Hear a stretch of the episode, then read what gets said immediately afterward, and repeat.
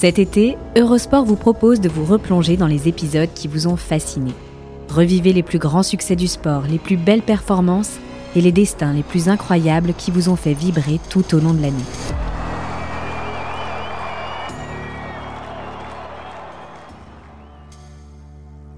C'est le match le plus mythique de l'histoire. Celui qui a fait entrer le jeu d'échecs dans les foyers et donné à cette discipline une dimension unique. À l'été 1972, Boris Spassky, le soviétique, et Bobby Fischer, l'américain, ont tenu la planète en haleine en s'affrontant pour le titre mondial. La consécration du génie de Fischer, personnage torturé.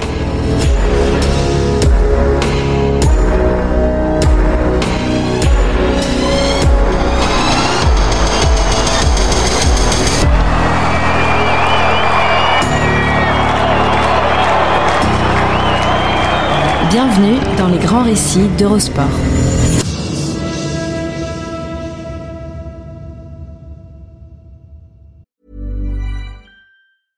When it comes to your finances, you think you've done it all. You've saved, you've researched, and you've invested all that you can. Now it's time to take those investments to the next level by using the brand behind every great investor, Yahoo Finance. As America's number one finance destination, Yahoo Finance has everything you need, whether you're a seasoned trader or just dipping your toes into the market.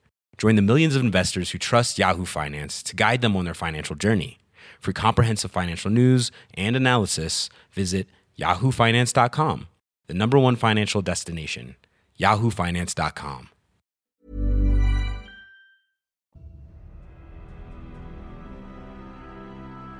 Bienvenue dans Les Grands Récits, le podcast d'Eurosport qui vous plonge dans la folle histoire du sport. Entre pages de légendes, souvenirs enfouis et histoires méconnues. Aujourd'hui, nous vous parlons d'un titanesque duel sur 64 cases, avec, en fond, la guerre froide américano-soviétique. Paradoxal, car Fischer était tout sauf nationaliste, et Spassky même pas inscrit au Parti communiste. Bonsoir. Nous allons dans un instant développer les derniers événements concernant l'affaire du Watergate. Nous écouterons George McGovern parler du resserrement de son équipe de campagne et nous reviendrons sur la situation au Vietnam et sur les chiffres du chômage. Mais d'abord, la grande information du jour. Bobby Fischer. Vendredi 1er septembre 1972. John Chancellor, présentateur vedette du Nightly News sur NBC, amorce son journal par ces mots. La pourtant très dense actualité politique ne pèse soudain plus rien. Bobby Fischer vient d'être sacré champion du monde d'échecs après sept semaines d'une lutte déjà historique avec Boris Spassky à Reykjavik. Le temps d'un été, la capitale islandaise s'est muée en centre du monde et l'échiquier a eu valeur de métaphorique champ de bataille, un symbole de la guerre froide. L'exergue de John Chancellor se veut plus révélatrice qu'anecdotique. Les États-Unis se sont passionnés pour ce match et pour ce sport dont ils ignoraient tout. Andrew Soltis, relevé en 2015 dans The Observer, avant 1972, si vous sortiez un magazine ou un livre sur les échecs dans le métro à New York, on vous prenait pour un dingue. Mais pendant l'été 72, les gens essayaient de regarder par-dessus votre épaule pour le lire eux aussi. Dans les bars, on a même vu fleurir des paris sur le prochain coup qui allait être joué. Tout le monde aurait pouffé devant une telle affirmation quelques années plus tôt. Mais le championnat du monde 1972 va incarner un des plus grands événements sportifs de la décennie, générant un intérêt planétaire. C'est Ali Freiger sur échiquier. Les Jeux olympiques de l'intelligence. L'effet Bobby Fischer surtout. Figure énigmatique, complexe, fascinante et dérangeante. Le New-Yorkais a donné une dimension inédite au jeu d'échecs. Harold C. Schoenberg, qui avait lui couvert le duel Spassky-Fischer à Reykjavik pour le New York Times, le résumera ainsi dans son livre Grandmaster of Chess. C'est lui et presque lui seul qui a fait prendre conscience au monde entier que les échecs, pratiqués à ce niveau, étaient aussi passionnants que n'importe quel autre sport, aussi excitant qu'un combat à mort, aussi esthétiquement satisfaisant qu'une œuvre d'art, aussi intellectuellement exigeant que n'importe quelle activité humaine. Pourquoi Bobby Fischer a-t-il exercé une telle fascination? Peut-être parce que chacun percevait son génie sans pouvoir l'appréhender.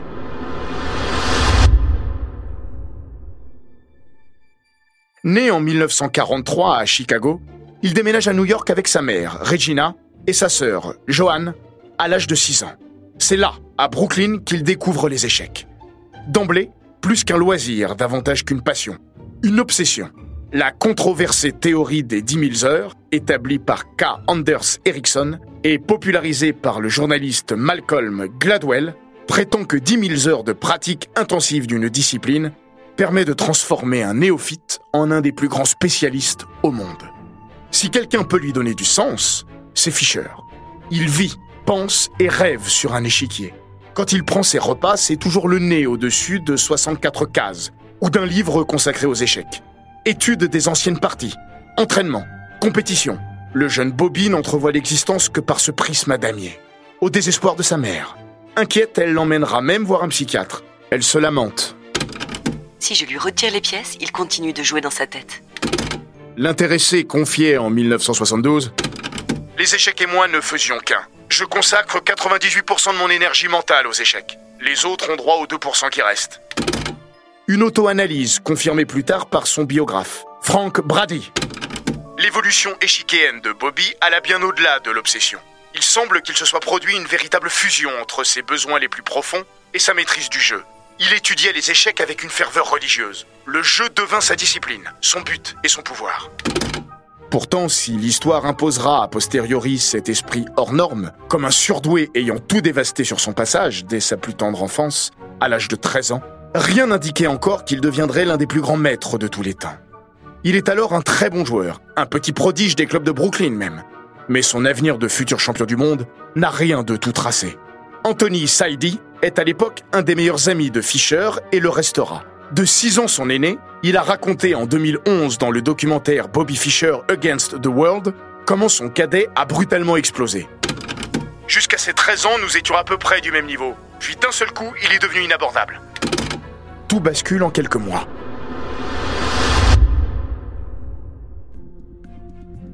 « 1956. Fischer s'impose comme le plus jeune champion des États-Unis juniors de l'histoire. Un succès qui lui vaut une invitation à New York, au trophée Rosenwald, le plus grand tournoi du pays. This young man's name is Bobby Fischer, and listen to this. Already, he is the United States chess champion.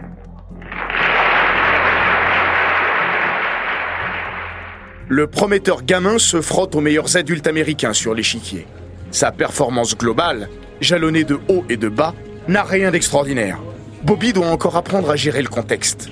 Les salles bruyantes, la psychologie si variée d'adversaires qu'il découvre, la fatigue née de l'enchaînement des rencontres. Il achève le tournoi à la huitième place, mais une partie, une seule, va retenir l'attention. Bientôt, elle sera connue sous le nom de Match du siècle. Le 17 octobre 1956, Fischer affronte Donald Byrne, sacré champion des États-Unis trois ans auparavant. Un vrai show pyrotechnique, à base de géniales audaces, de sacrifices improbables et de stratégies aventureuses. Personne n'a jamais vu ça. Surtout pas de la part d'un enfant de 13 ans. Ce dernier, avec les Noirs, multiplie les prises d'initiative, jusqu'au sacrifice de sa dame au 17e coup. Un risque démesuré. Mais Fischer a tout anticipé. Quelques coups plus tard, il a récupéré en compensation deux fous, une tour et un pion. Au sortir de cette infernale passe d'armes, sa position est meilleure que celle de Burn. Il a le contrôle du centre de l'échiquier et finit par s'imposer sur un mat d'école. L'ingéniosité et l'agressivité dont Bobby Fischer a fait preuve le placent spontanément dans une catégorie à part. Cette partie sera une des plus disséquées de tous les temps. L'adolescent, lui, s'étonne que l'on s'étonne. J'ai juste joué les coups qui me semblaient être les meilleurs. L'écho du duel Fischer-Burn arrive jusqu'aux oreilles du grand maître soviétique, Mikhail Botvinnik, le champion du monde en titre. Il souffle je crois qu'il va falloir garder un œil sur ce garçon. Et même deux. En janvier 1958, deux mois avant son 15e anniversaire, il remporte le titre de champion des États-Unis. La même année, il gagne le statut de grand maître international, le plus jeune de l'histoire. La légende est en marche. L'Amérique découvre ce phénomène que l'on invite même à la télévision. Un peu dégingandé, un peu mal fagoté avec ses gros pulls en laine, on le regarde comme un animal de foire. Un petit singe savant, Fascinant, certes, mais un poil excentrique. Sa notoriété trop précoce va contribuer à refermer sur lui-même cet adolescent déjà timide. Au fond, personne ne le comprend. Le solitaire s'enfonce dans une solitude dont il ne s'extraira jamais. Bobby Fischer vit dans son monde. L'enfer, c'est les autres, y compris les proches.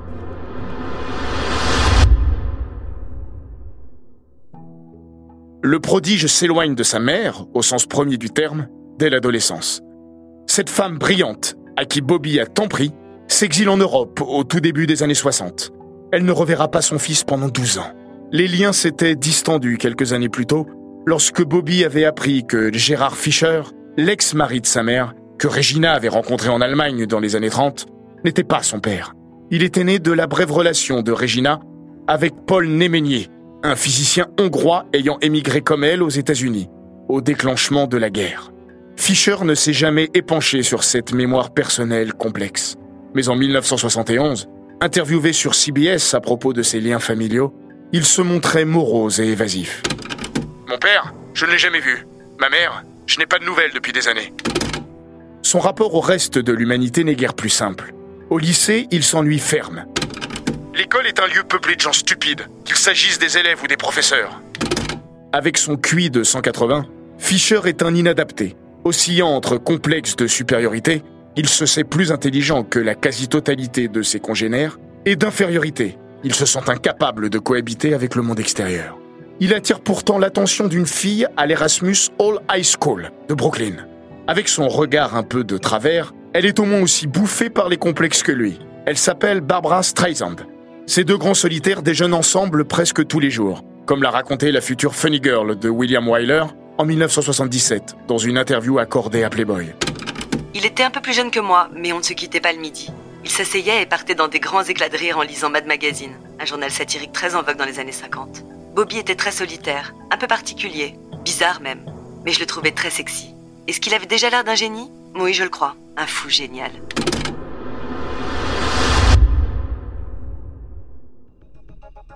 À 16 ans, Fisher arrête l'école. À 18, il vit seul dans son appartement de Brooklyn, infesté de cafards après les départs de sa mère, puis de sa sœur aînée, qui vient de se marier. Son univers se rétrécit toujours plus autour des échecs. Au début des années 60, selon ses dires, il s'y adonne d'une manière ou d'une autre 14 heures par jour. Son ancien camarade Don Schultz a raconté en 2002 au Washington Post vous alliez dîner avec Bobby dans les années 60, il n'était pas capable de suivre la conversation. Il finissait par sortir son petit jeu de poche et se mettait à jouer aux échecs sur la table. Il avait une vue unidimensionnelle de l'existence. Mais cette décennie sera celle de tous les errements, non de la conquête du pouvoir. Dès 1959, ayant troqué ses pulls difformes pour des costumes, il se lance pourtant en chasse du titre mondial. Malgré son très jeune âge, Fischer signe ses premières victoires internationales et termine cinquième du tournoi des candidats. Trois ans plus tard, à 19 ans, on le croit prêt, mais il se contente de la quatrième place. Il dénonce la collusion entre les trois premiers, Tigran Petrosian, Efim Geller et Viktor Korchnoi, trois soviétiques, que Fischer accuse de s'être arrangés au fil des parties pour lui barrer la route. À l'été 1962, dans un article au vitriol publié dans Sports Illustrated, titré Les Russes ont truqué le championnat du monde, il réitère ses propos. Les Russes ont tout fait pour me barrer la route. Leurs méthodes sont des méthodes de lâches. Puis il se retire du circuit pendant deux ans, avant une nouvelle coupure entre 1968 et 1970. Sur les parties nulles à ranger, Fischer n'a pas tout à fait tort, mais personne ne l'écoute vraiment, tant sa paranoïa est de notoriété publique. Elle transpire dans toutes ses interviews, sur les sujets les plus dérisoires comme les plus sérieux. En 1966, il assure Je ne regarde pas la télévision, elle émet des radiations. Les scientifiques le savent, des amis me l'ont confirmé. L'une de ses phrases les plus récurrentes est Je pense que le gouvernement nous cache des choses. Dans le domaine du complotisme également, Fischer dispose d'un temps d'avance sur son époque. Malgré son comportement erratique et ses déceptions sur l'échiquier, le génie de Brooklyn, médiatiquement plus bankable que jamais, peaufine son statut de figure culte dans son pays. Alors, quand il se relance dans la course au titre du champion du monde en 1970, toute l'Amérique l'attend au tournant.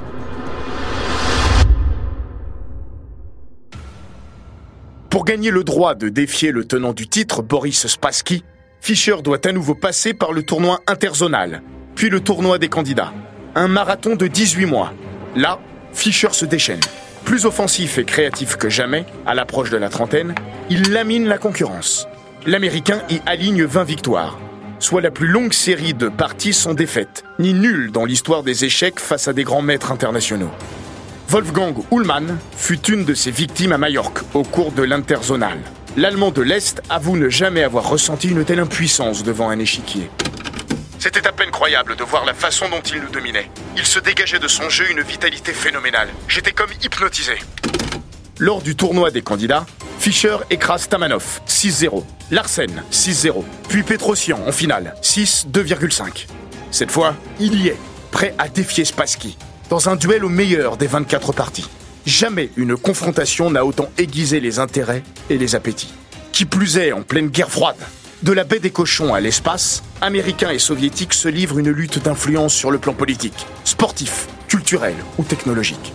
Fischer et Spassky offrent une nouvelle déclinaison de cette glaciale rivalité. L'enjeu se teintant d'une couleur différente en déportant cette lutte sur le plan intellectuel. Gary Kasparov, dans Bobby Fischer Against the World, explique Pour le régime communiste, le titre de champion du monde des échecs avait une importance idéologique particulière. La domination soviétique était utilisée par le pouvoir comme une preuve de la supériorité intellectuelle sur l'Occident décadent. Fischer, à ce titre, est perçu comme une menace. L'affrontement de ces deux grands maîtres se double donc de celui entre deux pays, deux systèmes, deux mondes, y compris dans l'approche de cette discipline. Fischer est un self-made man, Spassky, l'énième produit de la formidable fabrique à champions qu'est l'URSS. Le champion du monde est issu de l'école soviétique sans discontinuer depuis 1948. Spassky a pris le relais de Botvinnik, Smyslov, Tal et Petrosian. À 35 ans, il est l'anti-Fischer, calme, posé, affable. Le natif de Leningrad est un véritable gentleman. Sa courtoisie creusera d'ailleurs sa tombe à Reykjavik. Reste à régler les détails contractuels et organisationnels. Pas une sinécure. Mettre d'accord américains et soviétiques ferait passer un compromis dans l'actuelle Union européenne à 27 pour une enfantine équation. Les discussions portent à la fois sur les gains financiers pour les deux maîtres, dont une partie de droit télévisuel, le lieu de la rencontre et les détails dans la salle en elle-même. Combien de personnes autorisées? Quel public? Combien de caméras? À quelle distance? Quelle hauteur pour les fauteuils? Et ainsi de suite. Les négociations s'étalent sur des mois. Finalement, le choc est fixé à l'été 72, à Reykjavik. La capitale islandaise a supplanté Belgrade et Buenos Aires, les deux favorites initiales. Mais Fischer reste Fischer. Plus incohérent que jamais, il multiplie jusqu'au dernier moment les demandes contradictoires, se plaint de tout, de rien, et menace la tenue de la rencontre. Les semaines précédant le blockbuster sur 64 cases virent au thriller psychologique à la fois paranoïaque et géopolitique. Gudmundur Thorarinsson est à la tête de l'organisation. Nuit blanche garantie. Le 3 juillet, on lui demande lors d'une conférence de presse très second degré s'il est inquiet. La veille, le championnat du monde aurait dû commencer. Thorarinsson sourit, lève les yeux au ciel, réfléchit. Son nom, en guise de réponse, déclenche l'hilarité. Un journaliste américain l'interroge ensuite. Avez-vous déjà vu Monsieur Fischer? Êtes-vous bien sûr qu'il existe vraiment? Oui, messieurs, je crois que nous pouvons nous mettre d'accord pour dire que Monsieur Bobby Fischer existe vraiment. Lorsque Boris Spassky pose le pied sur le sol islandais le 21 juin, Fischer se terre en Californie. Son ami, Anthony Saidi, parvient à le ramener avec lui à New York. Une façon de le rapprocher de Reykjavik. Il l'installe dans la grande maison familiale, à Douglaston, en banlieue. Saidi tient à être auprès de son père, malade. Les médias campent devant sa maison. Fischer leur adresse des doigts d'honneur depuis la fenêtre de la chambre où il dort, à l'étage. Pour le convaincre de partir pour Reykjavik, Saidi joue sur la corde sensible. Tu sais, mon père est très fatigué, on peut pas rester trop longtemps ici. Il va peut-être bientôt mourir. La réponse de son ami le sidère. Oh, ça ne me dérange pas. Le jeudi 27 juin, à J-3, Fischer se résout à décoller pour l'Islande. Saidi le conduit jusqu'à l'aéroport Kennedy. Devant le comptoir, pendant que Saidi se charge de régler l'enregistrement, le grand maître aperçoit un paparazzi. Il se met à sprinter vers la sortie, grimpe dans un taxi. Pendant ce temps, en Islande, on s'impatiente. La délégation soviétique surtout. Spassky ne cache pas son inquiétude à Thorarinsson. C'est sérieux, Moscou veut me faire rentrer, ils sont furieux. La fédération russe, sur l'insistance de Spassky, accepte d'accorder un ultime délai. Mais si Fischer n'est pas à Reykjavik le 4 juillet, il sera définitivement disqualifié. Entrent alors en scène les hautes sphères de la politique internationale, comme une preuve de l'enjeu de l'événement. Gudmundur Thorarinsson demande au Premier ministre islandais d'intervenir auprès du gouvernement américain. Contacté directement, le président Richard Nixon impose à Henry Kissinger, son conseiller à la sécurité nationale, d'intercéder auprès de Fischer. Sur ce point, Difficile de distinguer la légende de la réalité. Kissinger dira Je l'ai appelé en gros, je lui ai dit de bouger son cul jusqu'en Islande. D'autres sources assurent que Fischer lui aurait répondu qu'il avait une partie à finir, voire qu'il n'aurait jamais pris l'appel. Une chose est sûre, le 1er juillet, il donne une interview à la télévision depuis la maison des parents de Saïdi pour annoncer son imminent départ. Le prestige de notre pays est en jeu. Des mots qui tendent à confirmer que l'intervention de Kissinger a porté ses fruits, à moins que la motivation du fuyant new-yorkais ne fût plus prosaïque. Le même jour, un millionnaire britannique impliqué dans l'organisation du duel contre Spassky a accepté de poser sur la table une rallonge de 130 000 dollars, rien que pour Fischer. Or, ce dernier a toujours aimé l'argent. Non pour le dépenser, il n'en fait rien, ou presque, mais parce qu'il est à ses yeux un témoignage de sa grandeur et de son pouvoir. À Reykjavik, les femmes de ménage trouveront chaque matin des liasses de billets répandus un peu partout dans sa chambre. Le mardi 4 juillet, jour ô combien symbolique, Bobby Fischer débarque enfin en Islande. Ce pays dont le New York Times écrit qu'il vit son événement le plus important depuis l'arrivée d'Éric le Rouge, un millénaire et deux ans plus tôt.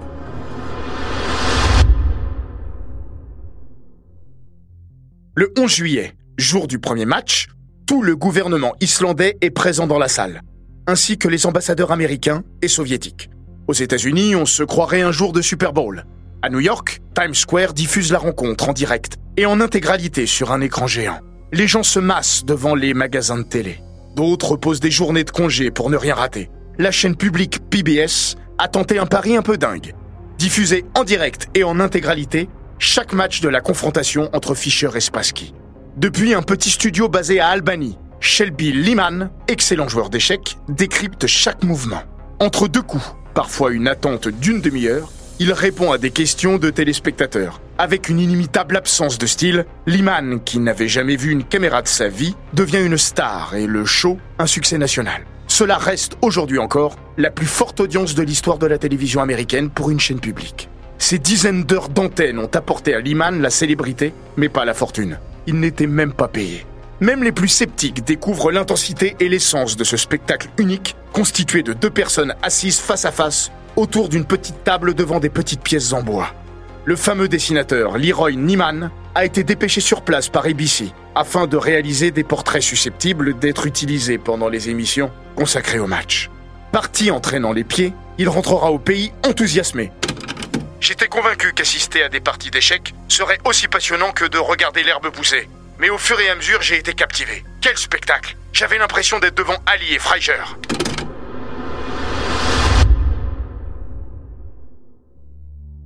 Mais ce mardi 11 juillet, seul Freiger ou seul Ali, au choix, est présent. Boris Spassky s'est installé à sa place. Ayant hérité des Blancs, il a poussé son premier pion. En face de lui, une chaise vide.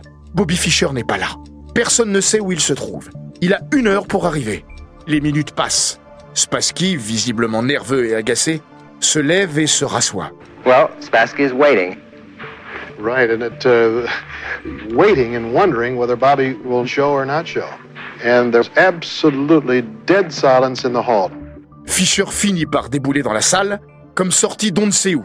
Il prend place et joue son tout premier coup de ce championnat du monde. Cavalier en F6. Après des mois de négociations, des semaines d'attente, de polémiques, de doutes, et de caprice, le choc Spassky-Fischer passe du fantasme à la réalité. Pas la fin des discussions pour autant. L'Américain n'a pas joué depuis 5 secondes qu'il s'est retourné vers une caméra, trop bruyante à son goût. Fischer se lève aussitôt en direction de Lothar Schmidt, l'arbitre. Je ne supporte pas ces caméras, elles me dérangent. Il devra tout de même s'en accommoder dans cette première partie. Après 28 coups et de multiples échanges de pièces, les deux joueurs disposent encore de 6 pions et un fou chacun. Le jeu est bloqué le nul paraît inévitable. Fischer commet alors une erreur que tous les spécialistes qualifient de débutant. Il prend un pion à Spassky, mais condamne à terme son fou. Parce qu'il est Bobby Fischer, sur l'instant, tout le monde se demande s'il ne s'agit pas d'une géniale manœuvre dont lui seul comprend la portée. Mais non, il est juste tombé dans un énorme panneau. Son fameux complexe de supériorité, un coup de fatigue, ou peut-être le naturel revenant au triple galop. Kevin Butler, analyste sur The Chess Website, explique faut savoir que Fischer détestait les nuls. Il n'était pas le genre de joueur à se dire Ok, on a joué une vingtaine de coups, la situation est très équilibrée, serrons-nous la main et restons-en là. Il jouait pour la gagne, le plus longtemps possible.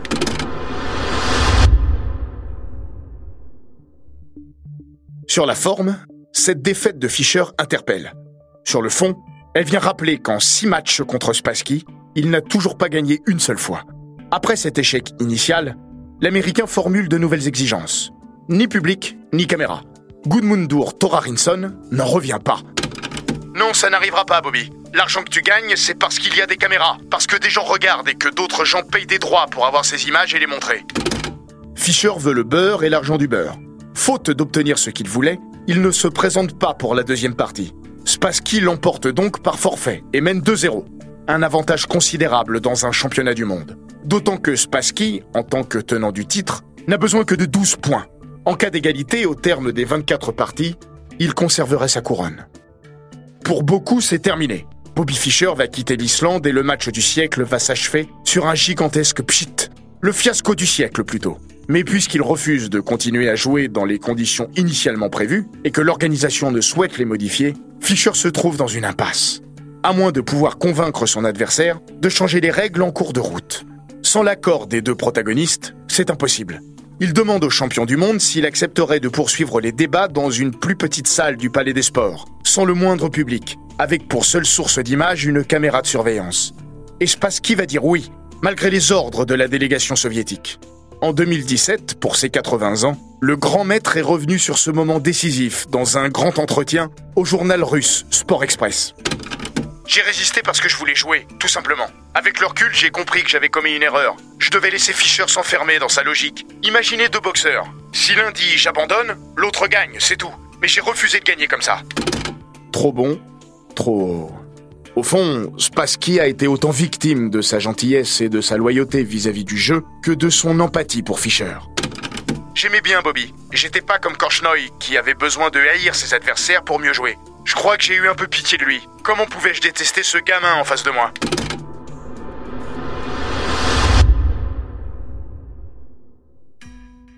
Ils seront nombreux à considérer que Spassky a creusé sa propre tombe en cédant au chantage psychologique de son jeune rival.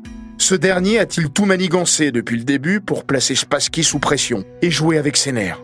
Pour Anthony Saidi, Fischer n'était pas si machiavélique.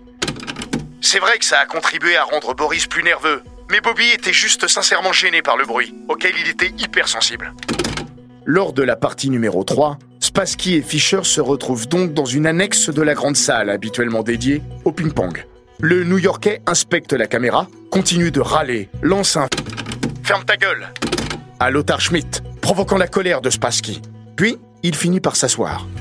Cette fois, il ne sera plus question que de jeu. Fischer choisit pour ouverture une défense Benoni, stratégie risquée qu'il n'a jamais utilisée face à un adversaire de cette envergure. Parce qu'elle ouvre le jeu, la défense Benoni ne débouche que très rarement sur des parties nulles. C'est tout ou rien. Tel est le message envoyé aux champions du monde. Maintenant, c'est à la vie, à la mort. Spassky est pris au dépourvu. Il n'avait pas travaillé cette ouverture, convaincu que Fischer ne l'emploierait pas. Déstabilisé, nerveux, il subit et s'incline. Pour la première fois, Bobby Fischer l'a battu. En 2017, il admettra Ce fut le tournant. Après cela, Fischer a pris confiance. Il a su qu'il avait de bonnes chances de gagner. L'audace du maître américain a encore payé. Les certitudes ont changé de camp. La parano aussi. Lors des parties suivantes, Spassky se plaint de radiation. J'étais pas dans mon état normal. Je ne suis pas suspicieux, mais là, je le suis devenu. Les soviétiques feront inspecter son fauteuil, le plafond, le sol, pour ne trouver que deux mouches mortes. Après cinq parties, le challenger a comblé son débours initial. Deux et demi partout. Le sixième acte, celui qui va définitivement faire basculer ce championnat du monde, demeure le plus célèbre et le plus étudié. Bobby Fischer, avec les Blancs, ouvre avec son pion en C4. Une entame très inhabituelle chez lui. Toute cette partie le sera. Loin de son agressivité naturelle, il développe un jeu de position finement élaboré, prenant tout son temps pour imposer sa maestria. Le matador de Brooklyn a choisi d'infliger une mort lente. C'est un chef-d'œuvre, peut-être sa plus belle victoire. Grandmasters are shaking their heads in confusion. Fischer's moves are unprecedented in chess history. No one seems to be able to decipher what he's doing. Dans la grande salle, le public devant l'écran géant l'applaudit à l'issue du combat. Plus remarquable encore, Spassky en fait de même. Fischer prend l'avantage au score et ne le lâchera plus. En réalité, Spassky ne remportera plus qu'une seule manche, la onzième. Après une série de 7 nuls, le soviétique se retrouve en grande difficulté lors de la 21e partie. Lorsque celle-ci est ajournée au lendemain, Spassky téléphone à Fischer pour lui annoncer qu'il abandonne. 12,5, 8,5. Bobby Fischer devient champion du monde. In the name of FIDE, the International Chess Federation, I proclaim Mr. Robert Fischer as the chess champion of the world.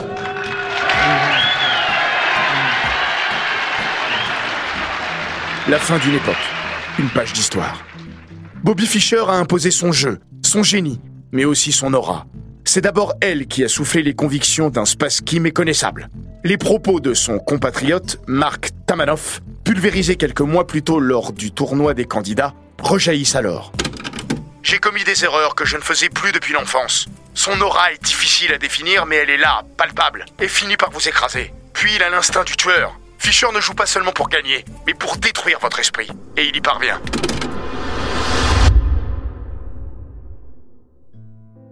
Au sommet de sa gloire et de sa richesse, Fischer dit vouloir régner Pendant 20 ans. On a tout pardonné à son génie, jusqu'à ses caprices quotidiens dans son hôtel de Reykjavik. Avoir la piscine pour lui tout seul, faire fabriquer jusqu'à 10 échiquiers aux artisans locaux pour son entraînement pour n'en retenir aucun, avoir une Mercedes neuve et à boîte automatique pour se rendre au Palais des Sports, et ainsi de suite. Il est même allé jusqu'à demander qu'on fasse taire les oiseaux, peut-être la seule requête à laquelle personne n'a pu accéder. Bobby Fischer a déjà commencé à perdre contact avec la réalité. La nôtre, en tout cas, celle du commun des mortels. Dans son monde à lui, ce qui nous apparaît extravagant a valeur de norme. Champion déchu, Boris Spassky sombre dans la dépression à son retour à Moscou. Le KGB le persécute et ses sorties du pays sont limitées pendant des mois. Des rumeurs de toutes sortes gisent à son sujet. Son couple explose. Il avouera au New York Times en 1985 Paradoxalement, j'étais un homme très riche, un millionnaire selon les standards russes, avec la somme touchée à Reykjavik. Mais ce fut une période très difficile. Mais Spassky se relèvera, regagnera confiance sur l'échiquier et en dehors. Il épouse en 1976 une diplomate française et s'installe à Paris. Fischer, lui, va sombrer. Plus jamais il ne disputera une rencontre officielle. Pendant les trois années de son règne, la superstar refuse toutes les offres, même les plus mirobolantes. Un livre, des disques, la télévision, le cinéma, une revanche exhibition contre Spassky à Las Vegas pour un million de dollars, et même une partie à Kinshasa contre la dernière merveille soviétique, Anatoly Karpov.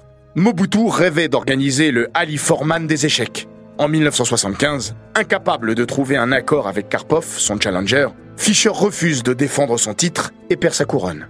La retraite du maître s'accompagne de la réclusion de l'homme, qui s'éloigne peu à peu de ses rares amis et de la société qui l'entoure. Il cesse de jouer, de travailler, de se raser. Sa fortune s'assèche au fil des ans. Plus paranoïaque que jamais, il ne se déplace jamais sans une valise remplie d'antidotes contre divers poisons.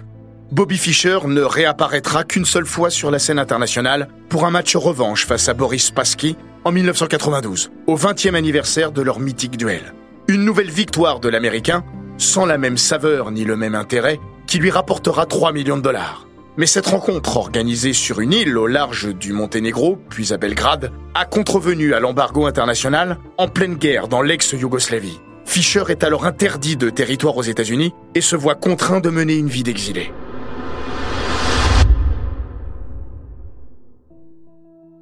L'âge n'apaise pas ses tourments. Gangréné par la parano, le complotisme et ses haines en tout genre, Fischer se noie dans l'abîme. Son antisémitisme atteint des hauteurs effrayantes. Il ne date pas d'hier.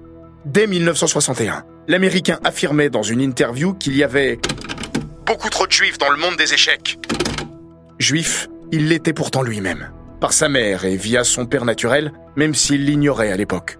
Le 11 septembre 2001, depuis les Philippines où il s'est réfugié, il livre une diatribe hallucinée et hallucinante sur une radio de Manille. C'est une merveilleuse nouvelle. Il est temps que ces putains de juifs se fassent pulvériser la tête. Il faut en finir avec les États-Unis, une fois pour toutes. Je le dis, mort aux États-Unis. Que les États-Unis aillent se faire foutre. Que les juifs aillent se faire foutre. Ce sont des criminels, des menteurs, des fumiers. On récolte ce qu'on sème. Ils ont tous eu ce qu'ils méritaient. C'est un grand jour. Il perd là ses derniers rares soutiens dans son ancien pays. Plus seul que jamais, sa mère est morte en 1997 et surtout sa sœur, d'un infarctus l'année suivante. Fisher se voit privé de son passeport américain en 2004 et se fait arrêter à l'aéroport de Tokyo en essayant de quitter le Japon sans papier valide. Il reste neuf mois en prison en attendant son extradition aux États-Unis, désireux de lui régler son compte pour fraude fiscale. Un prétexte à la Capone. Son mariage avec Miyoko Watai, la présidente de la Fédération nippone d'échecs, lui sauvera la mise en annulant la procédure. Une vie de roman. D'une curieuse manière, Bobby Fischer va renouer avec sa propre légende en demandant l'asile politique en Islande. Là-bas, il est resté un dieu. Reykjavik le lui accorde en février 2005 et lui donne même la nationalité islandaise. Accueilli en héros, l'ancien champion du monde apparaît méconnaissable à sa descente de l'avion. Amaigri, nanti d'une barbe de Père Noël, il a perdu de sa superbe. Au moins est-il protégé. Souffrant d'insuffisance rénale, il refuse de se faire soigner. Sa paranoïa s'étendait jusqu'au domaine médical.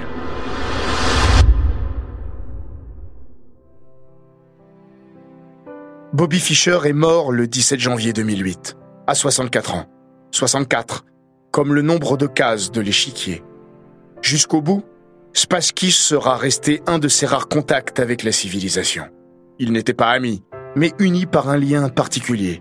Fischer, qui avait planifié jusqu'à son enterrement, n'avait invité que trois anciens joueurs, dont Spassky, mais celui-ci ne pourra pas s'y rendre. Sa victime de Reykjavik jugeait en 2017 Je crois que je le comprenais. Je l'ai rencontré pour la première fois quand il avait 15 ans. Il portait déjà un destin tragique sur lui. Je pense l'avoir très vite ressenti. Un jour, Spassky lui a demandé pourquoi il l'aimait bien. Lui, l'ennemi soviétique. Alors que Fischer haïssait les communistes presque autant que les juifs.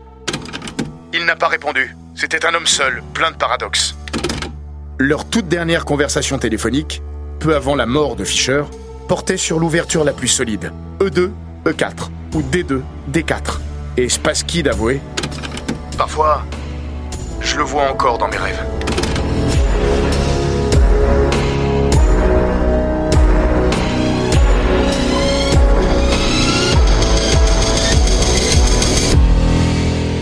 Cet épisode des grands récits d'Eurosport a été écrit par Laurent Vergne. Il est raconté par Hortense Marin et Florian Bayou. Monté par Romain Redon et produit par Bababam. N'hésitez pas à vous abonner, commenter, partager et noter ce podcast sur Apple Podcast, Google Podcast, Castbox, Spotify, Deezer et toutes les plateformes audio.